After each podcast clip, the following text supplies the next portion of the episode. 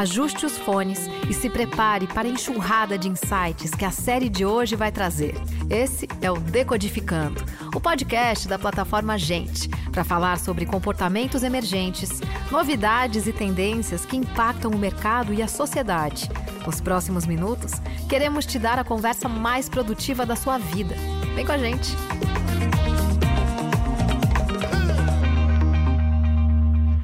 É, sim, sim. Você está se perguntando se é mais uma live? É, mais uma live. Você está se perguntando quando isso vai acabar? Não tão cedo. Quer que acabe as lives? Agora vai ser assim: quer que acabe live? Fica em casa. Não sai. É isso. É a arma de todos nós artistas. A gente quer que você fique em casa. Então não, é, é live. Toda hora é live. Todo dia é live. Para infernizar a vida de vocês, minha gente. Tô aqui no GNT. Tô aqui para falar de que história é essa, Porchat, que começa já já. Que quarentena é essa, Porchat, na verdade? A gente não tá podendo gravar, logicamente. Então a gente tá fazendo um compilado de melhores momentos temáticos de programas, o que, que aconteceram nos programas a gente junta. E para fazer um esquenta, para fazer um aquece aqui, eu tenho feito as perguntas que eu faço no bar para algumas pessoas. Já teve aqui a Tainara G, já teve aqui é, a Dora Figueiredo, já teve aqui também é, peraí, peraí, peraí. Eu vou lembrar. Agora em sanduíche, ela esqueci. Vocês vão me lembrar? A Foquinha, lembrei que foi muito legal, yes. E aí, enfim, já separei as perguntinhas aqui para fazer, porque hoje teremos um convidado especialíssimo. Um convidado mais do que especial para um dia que é um dia muito especial, sabia? Vocês sabiam que hoje, olha aqui, eu até ler para não falar besteira, que hoje é o dia da educação. Então a gente está fazendo a Semana da Educação no GNT. Então eu quero fazer as perguntas do programa, mas da época de escola, com meu amigo. Tchá, espirrei, menina, mas calma, que é espirro de bater um vento. E eu tô só de cueca. E aí deu frio nas pernas. Não, vocês não me ameaçam com corona aí. Castanhari! Caju e castanha. Hoje é dia de caju e castanha. Cadê você? Mas olha o castanhari aqui, ó com ele. Que embarcou na educação, tudo certo? Como é que tá, querido? Tudo bom? Tudo ótimo, tudo de boa. Miga, você era um bom aluno? Cara, de depende de que época você for analisar a minha biografia. Depois, Porque... depois da quarta série, que até a quarta série todo mundo é uma lindeza. Imagina, o meu era o, era o contrário, assim. Eu, fui, eu, eu, demorei até mais ou menos a oitava série, eu era, eu era realmente um um aluno bem ruim com as matérias que eu cagava. E tinha muita matéria que eu não gostava. Português, por exemplo. Eu odiava português. Nossa, que curioso. É, eu era do cara que gostava mais. Eu gostava de história e gostava é, de artes, educação física. Eu queria ser atleta. Eu queria... Durante muitos anos eu, que... eu quis ser jogador de futebol. Eu, te... eu, tenho... eu tive esse lado assim de ou arte ou futebol. Era, era o que eu achava que eu para o lado que eu ia. Então, qualquer outra coisa que não fosse aquilo, eu cagava de um jeito, eu colava, eu era o cara que sentava atrás no fundão. Por eu ser baixinho, eu sempre fui muito baixinho, engraçado, as pessoas acham que eu sou alto, eu sou baixinho. Por eu ser baixo, eu tinha que ser folgado, porque senão as pessoas mexiam comigo, aquela coisa de autodefesa. Então eu era folgadinho para ninguém mexer comigo. Eu era um péssimo aluno. Até que no primeiro ano eu, eu, eu, entendi as coisas, eu falei, nossa, cara, que eu tô, que eu tô fazendo com o meu tempo, sabe? Bateu uma coisa do tipo, putz, quero aprender.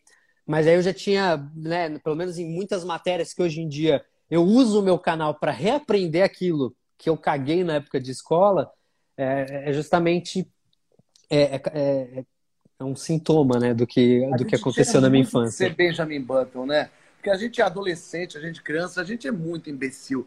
A gente acha que não está nem aí, a gente não quer aprender, aprender é chato, a gente mata as aulas. Imagina se eu fizesse aula hoje, eu ia chegar 10 minutos antes para ficar lá preparadinho, vendo, anotando, escrevendo, querendo. Mas a gente adolescente, a gente quer que aquela gente toda morra.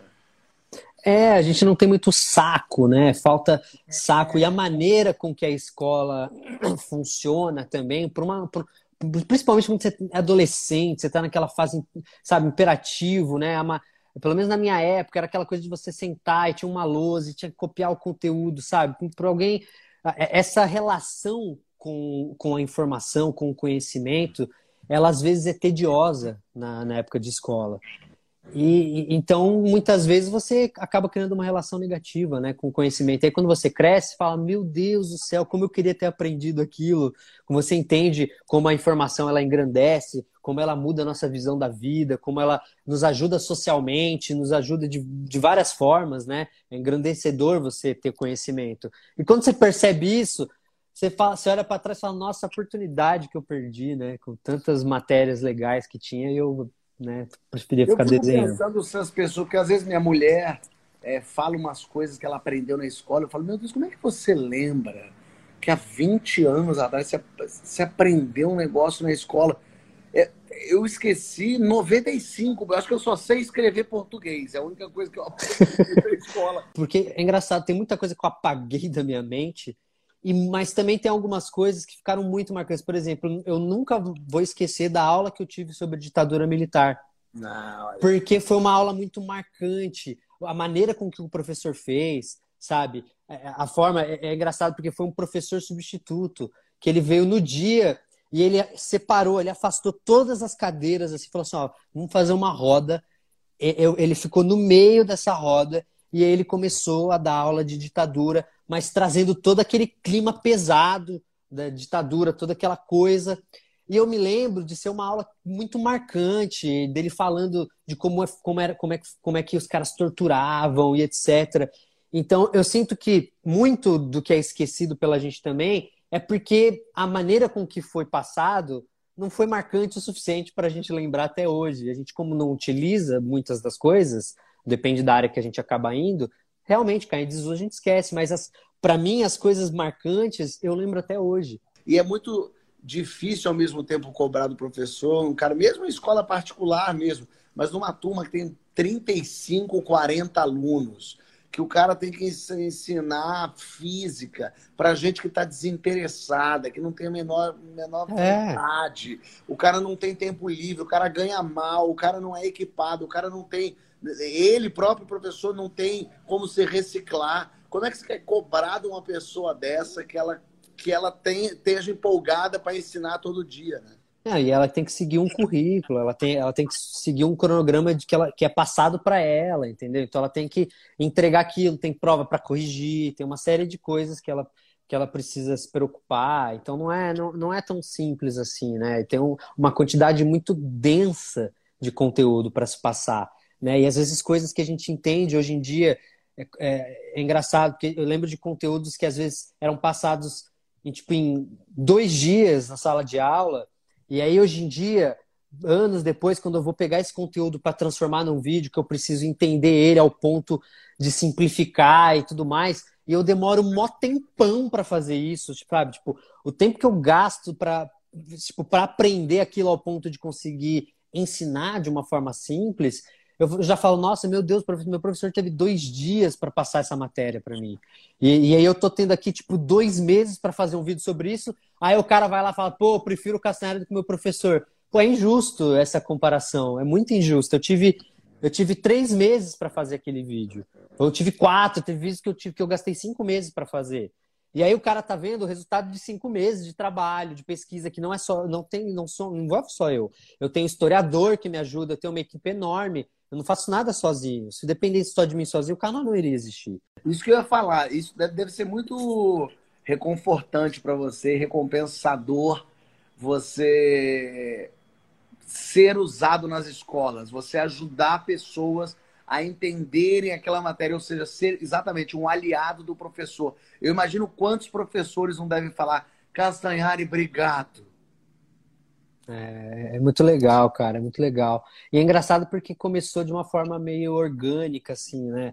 Quando, eh, começou, sabe como? Com, com curso de publicidade e propaganda, quando eu fiz um vídeo sobre propagandas antigas no meu canal. Eu fiz um grande compilado de propagandas que marcaram a publicidade no Brasil. É, e tem várias icônicas, desde as propagandas que passavam na Copa do Mundo. E, e eu fiz um compilado disso e aí começou essa coisa de muito curso, de cursinho, de publicidade, de propaganda, passar o vídeo, porque realmente era um material muito bacana, ele era um compilado legal é, da publicidade brasileira.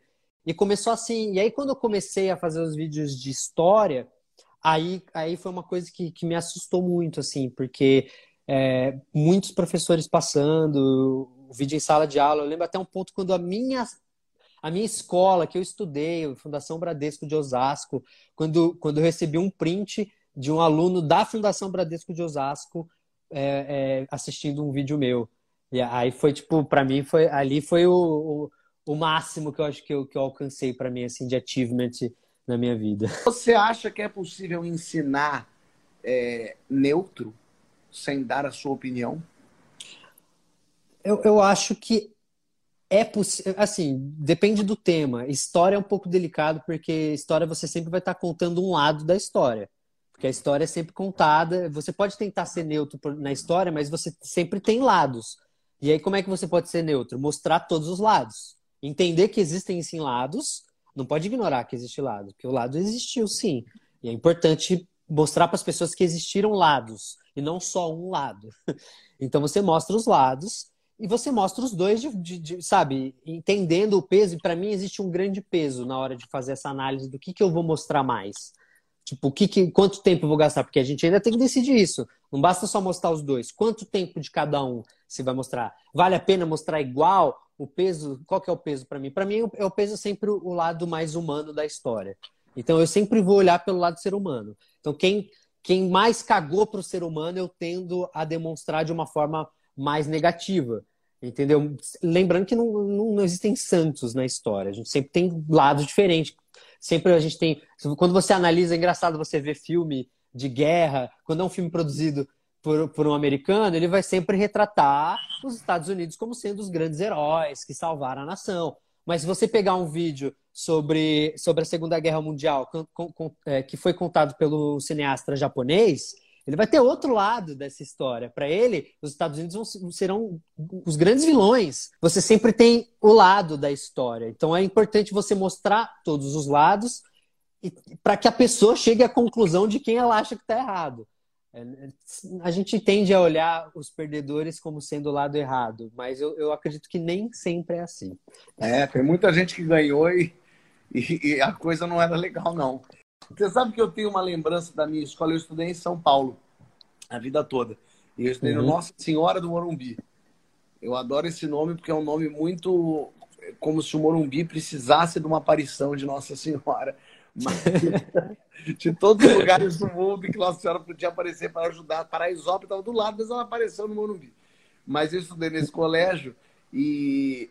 Mas eu, a primeira lembrança que eu tenho dele é indo fazer o teste para ver se eu entrava nele. Eu tinha seis anos. Fez um teste? É, você faz uma prova lá para ver se você sabe ler e escrever é, tem uma entrevista qualquer. não sei exatamente, eu sei que eu lembro. Eu no carro com sono, que deve ter sido de manhã, indo, meu, tinha uma entrada assim com, com floresta, assim, eu acordando, e eu lembro de eu fazendo esse teste, conversando com uma mulher, ela fazendo umas perguntas. E é muito doido, eu tinha cinco anos de idade. E, eu, e a primeira recordação que eu tenho do colégio.